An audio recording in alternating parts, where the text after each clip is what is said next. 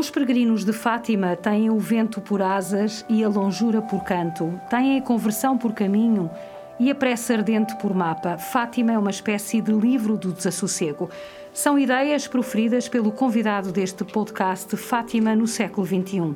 Dom José Tolentino Mendonça, cardeal da Cúria Romana, arquivista e bibliotecário da Santa Sé, referência no catolicismo português e do mundo inteiro poeta e ensaísta com obra publicada nos cinco continentes, o cardeal português presidiu a Peregrinação Internacional de Maio, a primeira grande peregrinação do ano, que tem por tema Louvai o Senhor que levanta os fracos.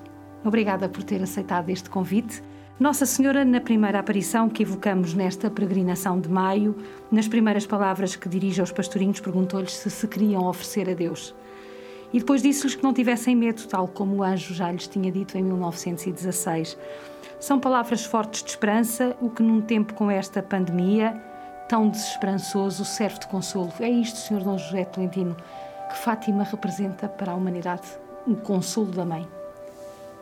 Primeiro de tudo, agradecer-lhe uh, esta oportunidade e saudar todos aqueles que nos veem e nos escutam de facto, Fátima tem um lugar muito especial ah, e em Fátima nós percebemos como Maria tem um, uma espécie de magistério da consolação, que é típico das mães e que é muito especial na mãe de Jesus e na mãe de Deus, mãe dos homens, que é Maria, que é essa capacidade de ser um porto de abrigo para tantas procuras, eh, tantos gritos sufocados e outros ditos, eh, tantas dores abertas e, e recalcadas, eh, tantas lágrimas entregues, tantos passos dados de coração ou, ou pelas estradas a caminho de Fátima. E a experiência que os peregrinos têm é uma experiência de acolhimento. O silêncio da mãe, o silêncio do seu olhar, oferece a todos aqueles que procuram Fátima essa grande experiência de consolação. Uh, e aquilo que depois nós vemos também traduzida na espiritualidade dos pastorinhos de Fátima, o desejo de consolar Jesus, de, de consolar um, o coração de Maria. Uh, essa consolação joga de facto uh, na experiência uh, não só dos pastorinhos, mas na experiência atual de todos os peregrinos, jogam um papel importantíssimo. Os dois primeiros santos de Fátima, como o senhor acabou de referir, uh, beberam na escola de Maria esta oferta a Deus, confiaram e confiaram-se. É isto que está a faltar hoje à humanidade, esta dimensão espiritual de serem capazes de se entregar sem interrogações? Eu penso que nós vivemos hoje um, um um momento raro da história, porque é um momento de transição epocal. Muito possivelmente a pandemia nos empurrou já para o futuro, colocando-nos já no interior de outro momento, de outro momento histórico. E em cada momento histórico, eh, nós precisamos de uma reconstrução espiritual, de uma redescoberta. Eh, e eu confio muito eh, no papel de Fátima no, no futuro, eh, porque este potencial de esperança, esta força de esperança eh, que em Fátima se vive, vai ajudar-nos no reencontro conosco próprios eh, e na, na compreensão, talvez mais profunda, talvez mais espiritual, talvez mais profunda, daquelas que são as grandes prioridades para, para o nosso tempo. E quais são essas prioridades, Dom José? É, é, essas prioridades têm a ver com a qualificação da vida humana. Uh, homens cheio de homens. Aquele, aquele, aquele grito uh, do Papa Paulo VI, que depois o São João Paulo II fez também como um grito seu e que nós vemos no testemunho do, do Papa Francisco, é, é, é preciso qualificar a nossa humanidade. Uh, qualificando-a integralmente, porque a nossa vida precisa uh, da complementaridade de expressões muito diferentes. Nós estamos sobre este mundo, nós precisamos uh, da dimensão física, da dimensão material, mas também precisamos de uma dimensão espiritual. Eu penso uh, que neste momento histórico, talvez nós percebamos melhor uma frase que na segunda metade do século XX se dizia muito de forma profética: o século XXI ou será espiritual ou não será. E de facto, hoje, eh, com a experiência da pandemia, nós sentimos ainda mais fortemente isso, que o rumo deste século que nós estamos a viver precisa ser encontrado e a bússola da espiritualidade joga aqui um papel decisivo na, na, nessa prioridade que é o reencontro do homem consigo mesmo, o reencontro com a sua vocação divina, com a sua missão so, sobre este mundo pedindo-nos. Uh, o, Papa, no, o Papa Francisco, no seu magistério, usa muito o termo conversão. Uh, nós hoje precisamos de uma conversão. E conversão quer dizer viragem, mudança de mentalidade. Aí reside a atualidade da mensagem de Fátima, porque Nossa Senhora também pediu aos pastorinhos para se converterem e rezarem pela conversão dos pecadores. É, é, é espantoso, uh, porque nós podemos olhar para a mensagem de Fátima e achar que ela é arcaica, antiga ou desadequada ou que é expressa numa linguagem que já não é a do homem contemporâneo. E contudo, a mensagem de Fátima, a sua tradução, é atualíssima. Porque, no fundo, o que é que Fátima propõe? Três palavras: a palavra conversão, é, e de facto, hoje o mundo precisa de uma viragem, precisamos de uma nova mentalidade, de uma nova chave hermenêutica para compreender, decifrar e interpretar o mundo. O mundo precisa de penitência, que é no fundo aprender um estilo frugal. Nós vivemos eh, nós uh, vivemos de um modo demasiado materialista. Acreditamos que era num plano intraterreno que realizávamos todas as sedes do nosso coração. E não é assim. E não é assim. A matéria é importante, mas não pode ser só isto. E nesse sentido, nós temos de aprender a, viver um, com um estilo frugal, que é também aquilo que a ecologia, que hoje os discursos mais preocupados, mais comprometidos com um, uma, uma viragem planetária no, nos pedem. E a outra palavra é oração.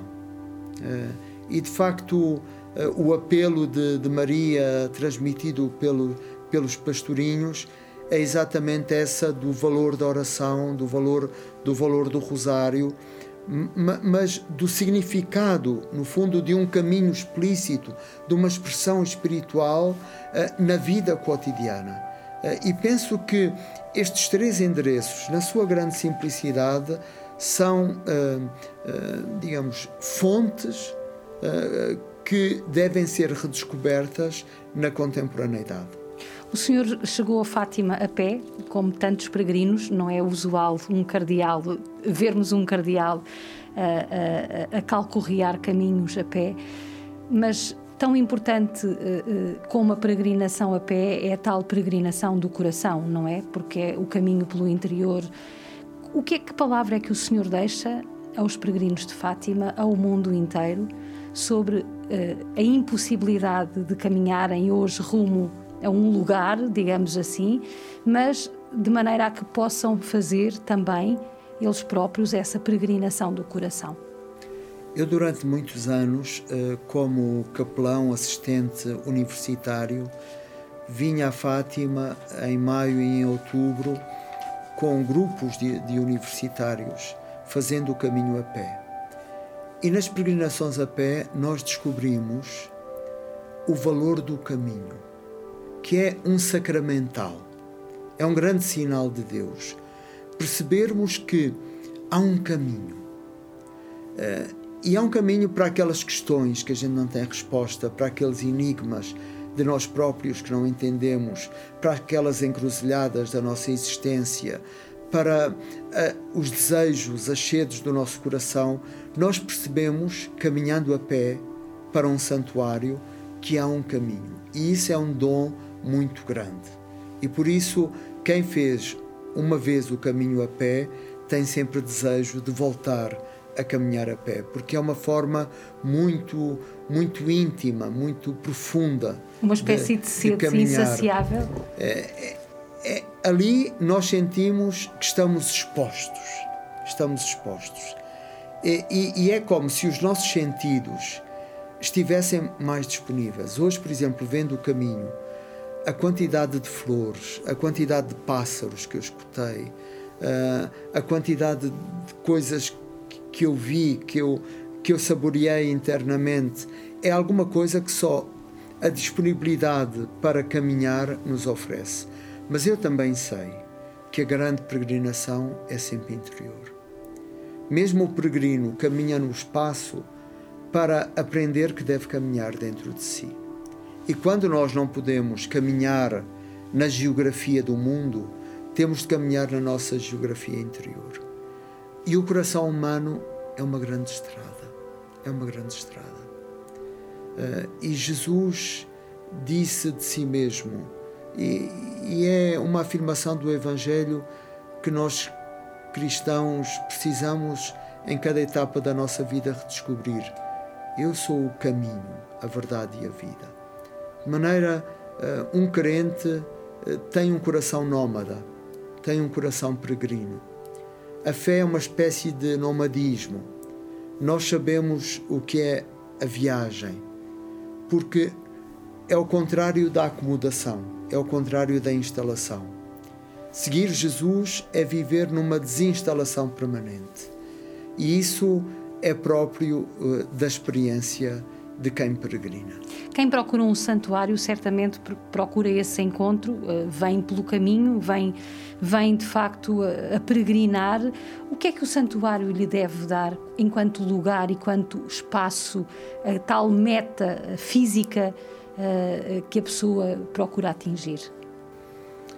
O, o, o santuário uh, começa onde? É a pergunta que o peregrino se faz eu penso que o santuário começa no coração de cada peregrino. Fátima, onde é que começa? Muito antes de Fátima. E Fátima acaba muito depois de Fátima. Porque quando o peregrino começa a vir para Fátima, a sua vida já é um santuário. Porque a nossa vida é um lugar sagrado. Então, longe de Fátima, já estamos dentro, cada vez mais dentro. E é importante que o santuário tenha esta capacidade de expansão. Não seja só este lugar, mas seja um lugar que ressoa. Ressoa chamando, convidando e ressoa dando um dom, uma palavra, uma experiência que depois o peregrino leva para, para a sua vida. E penso que esta é, é, é a grande função do santuário é lembrar que a vida de cada um é uma vida sagrada, que reconhecer isso muda aquilo que somos, converte-nos e por isso faz-nos caminhar. Que aqui vimos beber à fonte, mas que depois o gosto desta, desta água nova que aqui bebemos uh, ilumina-nos muito tempo depois de termos uh, de nos termos despedido eh, da, da placa uh, topográfica que diz Fátima. Uhum. Fátima uh, é um lugar para onde convergem muitas pessoas, uh, inclusive é de várias religiões, crentes e não crentes, inclusive. Amanhã, uh, Sr. Dom José, termina o Ramadão.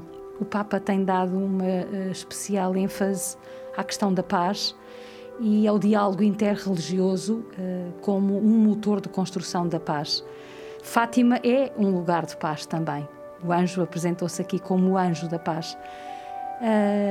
O que é que o santuário, como espaço, novamente volto a dizer como espaço, mas também como mensagem, pode dizer ao mundo sobre a paz e que papel pode desempenhar na construção da paz? Maria é a mensageira da paz. Ela é a rainha do mundo e rainha, rainha da paz.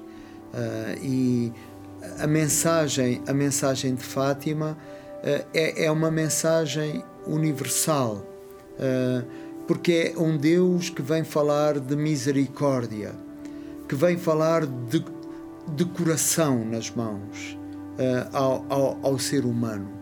Na sua encíclica Fratelli Tutti, no, no último capítulo da encíclica, o Santo Padre Papa Francisco reflete exatamente sobre o contributo das religiões para a construção da paz.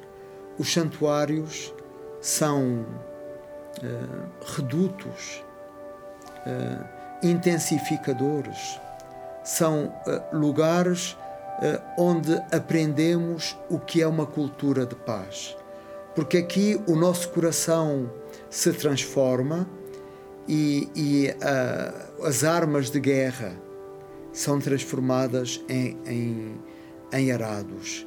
E essa é a função do santuário, uma pacificação do coração humano uh, que depois tem um reflexo nas nossas sociedades. Por isso, o santuário é uma vanguarda da construção da paz. O Cardeal Ravasi, eh, numa entrevista já há algum tempo, dizia que hoje em dia nós não temos uh, uh, falta de Deus, no sentido em que procuramos Deus e que o homem precisa da espiritualidade e procura essa espiritualidade.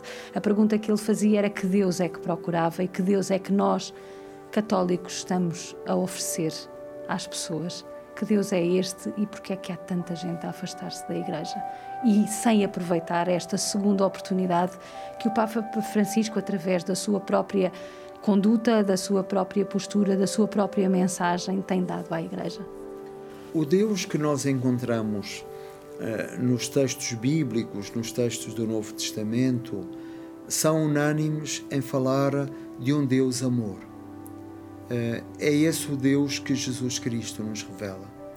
Um Deus de misericórdia, de ternura, como insistentemente uh, apela o Papa Francisco. Eu penso que, de facto, o momento de viragem em cada percurso crente é quando cada pessoa se descobre incondicionalmente amada por Deus. E é esse amor incondicional de Deus que, que nos salva quando eu tomo consciência de que, que Deus me amou primeiro, como diz São Paulo, que Deus toma a iniciativa de me amar em Jesus Cristo, antes de qualquer mérito, antes de qualquer boa ação, Deus toma a iniciativa de me amar. E é porque descubro este amor que depois hei de tentar responder. Mas Deus não condiciona o seu amor a uma resposta da nossa parte. E por isso os místicos, e nós uh, estamos numa época que precisamos muito redescobrir os místicos. E no fundo os pastorinhos foram também místicos. Uh, os escritos da Irmã Lúcia são escritos místicos. Nós precisamos dessa grande ciência que é, que é mística, porque é no fundo a ciência do amor. E da simplicidade do amor. O, o amor é simples porque o amor é possível. O amor é possível a todos. E o amor é uma competência. O amor, o, o amor aprende-se. O amor aprende-se. E Fátima é uma espécie de escola onde aprendemos esse amor. E por isso eu confio muito que a imagem de Deus expressa em Fátima seja a, a deste Deus que ama incondicionalmente cada um dos seus filhos. Muito obrigada. Obrigado.